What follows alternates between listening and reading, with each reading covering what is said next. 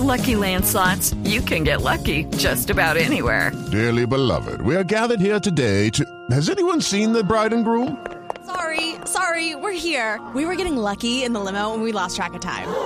No, Lucky Land Casino, with cash prizes that add up quicker than a guest registry. In that case, I pronounce you lucky. Play for free at LuckyLandSlots.com. Daily bonuses are waiting. No purchase necessary. Void were prohibited by law. 18 plus. Terms and conditions apply. See website for details. A esta hora, las directivas de FECODE analizan la propuesta de diálogo ininterrumpido y de reactivar las negociaciones hecha por la ministra de Educación para superar el paro de maestros.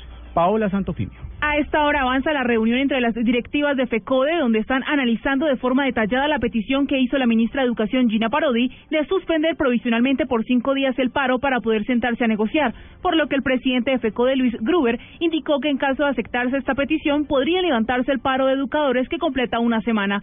Cabe señalar que en esta crisis entre docentes y gobierno, tanto la Defensoría como la Procuraduría han manifestado su intención de servir como mediadores. Paola Santofimio, Blue Radio.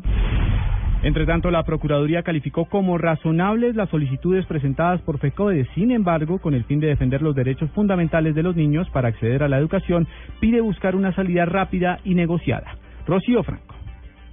El Procurador General de la Nación, Alejandro Ordóñez, se ofreció como mediador en esta crisis que vive la educación y en este paro de los maestros de FECODE. Ha dicho el Procurador General de la Nación que desde esta tarde propiciará una reunión entre FECODE y la ministra Gina Parodi. Así lo anunció la Procuradora Delegada para la Infancia y la Adolescencia, Ilva Miriam Hoyos. La señora ministra desafortunadamente estaba citada en el Congreso de la República y se excusó pero el señor Procurador General de la Nación se ha comprometido con FECODE a propiciar ese encuentro, encuentros razonables las eh, manifestaciones que ha hecho FECODE. La Procuraduría ha insistido de manera tajante en la garantía y la protección de los derechos de los niños y de igual forma que hará seguimientos a los acuerdos que no solamente se puedan llegar a determinar con el Gobierno Nacional este año 2015, sino los acuerdos del año 2014. Por su parte, FECODE dice que la ministra no quiere reunirse con ellos,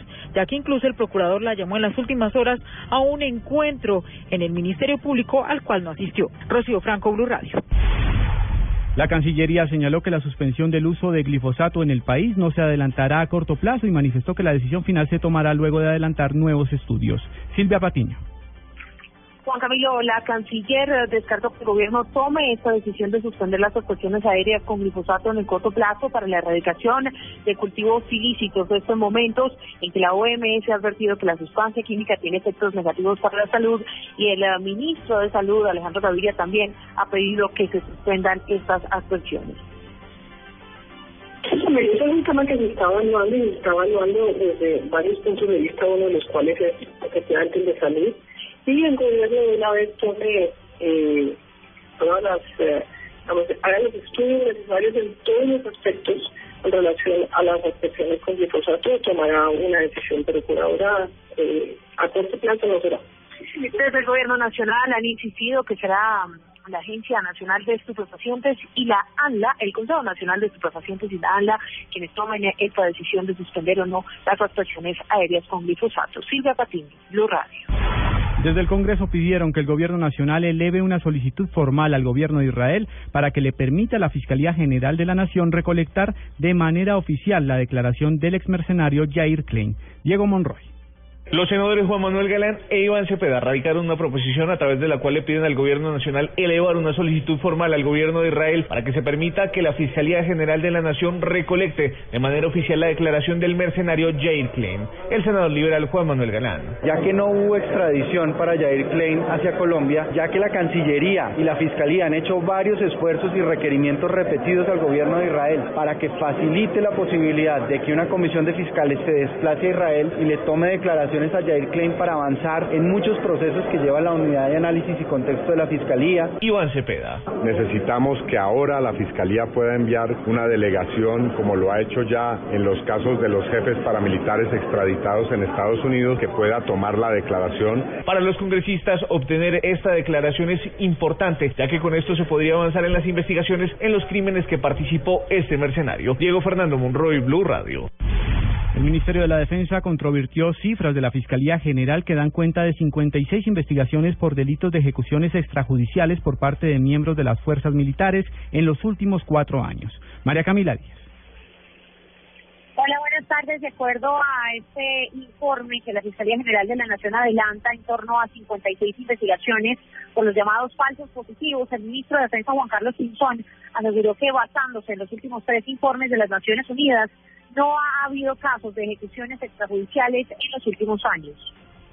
Yo estimo y asumo que la Fiscalía no ha de esa expresión, porque esa no es una expresión ni jurídica ni forma parte del Código Penal. Luego habría que ver exactamente qué investigaciones son las que se están hablando. Y es lo que yo sí quisiera eh, conocer. Pero por supuesto que si algo hemos hecho en estos años, como le consta al país, como le consta a los ciudadanos, es que cuando ha habido errores militares o situaciones irregulares hemos sido quienes se los hemos contado al país. Asimismo, sostuvo que se debe tener en cuenta que la ley colombiana parte de la presunción de inocencia durante el proceso de investigación y juzgamiento, no solamente para los agentes del Estado, sino también para los civiles. María Camila Díaz, Blue. En noticias internacionales, el racionamiento eléctrico comenzó nuevamente en Venezuela ante la sequía de los últimos meses. El gobierno de Nicolás Maduro ha tomado nuevas medidas. El reporte lo tiene en Caracas, Santiago Martínez. Hola, buenas tardes. El gobierno venezolano anunció que debido a la ola de calor que genera un aumento en el consumo eléctrico, se tomarán acciones para reducir la demanda.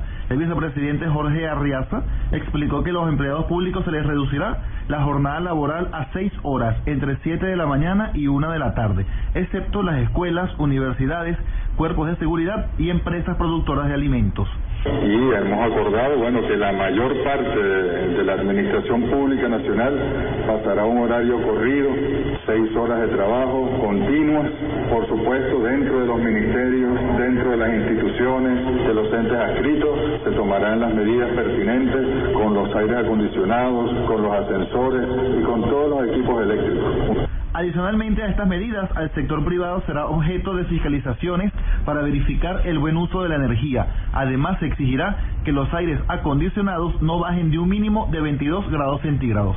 Desde Caracas, Santiago Martínez, Blue Radio.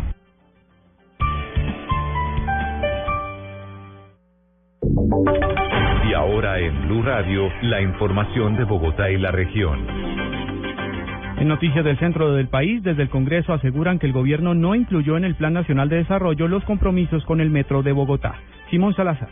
Durante la plenaria de la Cámara, varios representantes por Bogotá manifestaron su inconformidad con el Plan Nacional de Desarrollo, pues aseguran que en la ponencia no se evidencia un compromiso con la construcción del metro de la capital, como lo había asegurado el gobierno. Al respecto, el representante Alirio Uribe del Polo. Si uno mira el anexo del parágrafo 2 del artículo 5, allí se habla de los proyectos visionarios. El metro de Bogotá tiene un asterisco que dice en proceso de priorización como proyecto de interés nacional y estratégico. Es una norma en blanco que no fija como meta la implementación del metro. Por esto, además, la representante de la Alianza Verde, Ángela Robledo, propuso que los representantes se reúnan para exigir al gobierno un artículo explícito en el Plan Nacional de Desarrollo donde se comprometa con este proyecto para la capital. Simón Salazar, Blue Radio.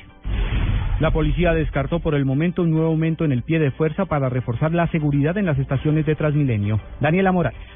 Transmilenio en cabeza de Sergio París analiza cuáles serán las metodologías de seguridad y también pues recogiendo testimonios después de el aparentemente dicen ellos robo ocurrido en la estación Alcalá.